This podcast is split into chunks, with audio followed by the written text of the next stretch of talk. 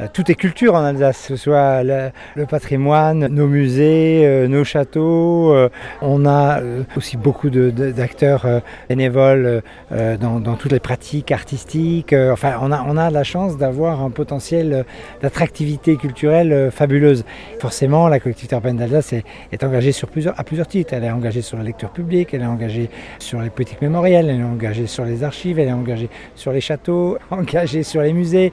On est en partenariat avec l'écomusée, avec euh, beaucoup d'acteurs euh, sur le territoire. Donc forcément, euh, c'est un sujet qui nous intéresse, dans lequel on s'implique, la culture scientifique. Enfin, il y, a, il y, a, énormément de domaines dans la culture sur lesquels on a décidé de nous impliquer aux côtés des acteurs locaux.